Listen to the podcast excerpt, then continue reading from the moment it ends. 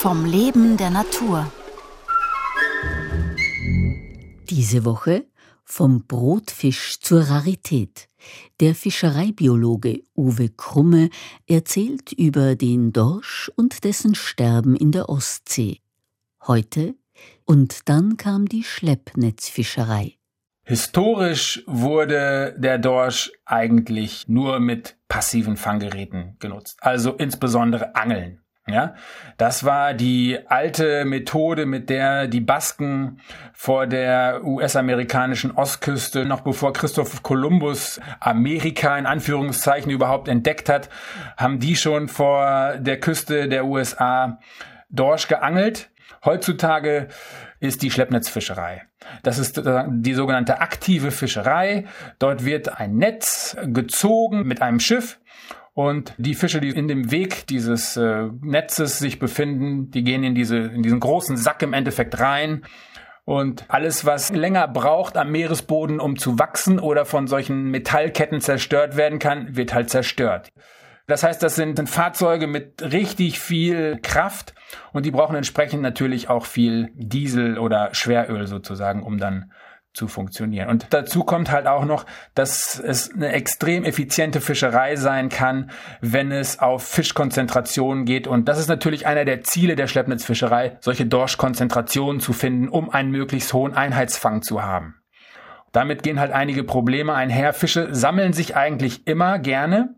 Auch der Dorsch sammelt sich, gerade während der Laichzeit. Und auch wenn es immer weniger Dorsche gibt, findet man die heutzutage mit Echolot natürlich immer noch und kann dann auch die restlichen Konzentrationen von solchen Fischzusammenkünften dann auch noch wegfischen, bis dann irgendwann halt fast gar keine mehr da sind. Das kann halt dann relativ schnell auch zu Überfischung führen und war auch einer der Gründe dafür, dass äh, seinerzeit Anfang der 90er Jahre der Dorschbestand vor der kanadischen Küste in sich zusammengebrochen ist. Vor der Ostküste der Nordstaaten der USA und Kanadas, also der Bereich zwischen, das ist Labrador, Neufundland und der Bereich so nördlich von New York. Dort befindet sich unter anderem die Georges Bank.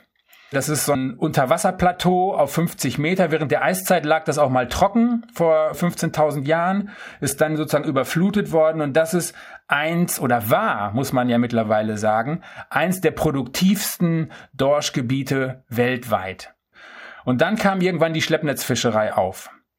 Und die Fahrzeuge sind dann natürlich auch äh, nach Kanada und vor die US-Küste äh, gefahren und haben dort gefischt und zwar im großen Stile es wurde einfach so viel, viel, viel mehr entnommen, als dort nachwachsen konnte. Und es war wohl seinerzeit so, dass die kleinen Angelfischer, weil die gab es nämlich die ganze Zeit immer noch, die vor der Küste angelten, schon beschrieben hatten, wir fischen hier weniger, hier passiert irgendwie etwas, irgendwas ist hier komisch.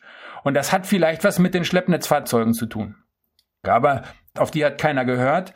Die Fischereiwissenschaftler hatten auch schon gewarnt, aber es hieß ja immer, es ist noch so viel Dorsch da. Und dann gab es diesen historischen Tag 1992, wo der kanadische Fischereiminister mitteilte, dass die Fischerei an der Ostküste Kanadas auf Dorsch geschlossen ist. Das war ein historischer Moment, weil mit dieser Bekundung plötzlich eine Fischerei, die über viele hundert Jahre erfolgreich und dauerhaft betrieben worden ist, zu Ende war und sich seitdem auch nie wieder erholt hat. Und rückblickend kann man halt sagen, dass dieser Niedergang, der mit der Überfischung zusammenfiel, gab es eine parallele Entwicklung im Ökosystem. Nämlich, dass das Wasser vor der Küste dort deutlich kälter geworden ist. Und kälteres Wasser hat beim Dorsch die Konsequenz, dass er langsamer wächst, dass die Umweltbedingungen nicht mehr so gut sind. Und dieser Umweltzustand hat sich seitdem auch nicht mehr geändert. Morgen um 5.09 Uhr vom Kollaps in der westlichen Ostsee.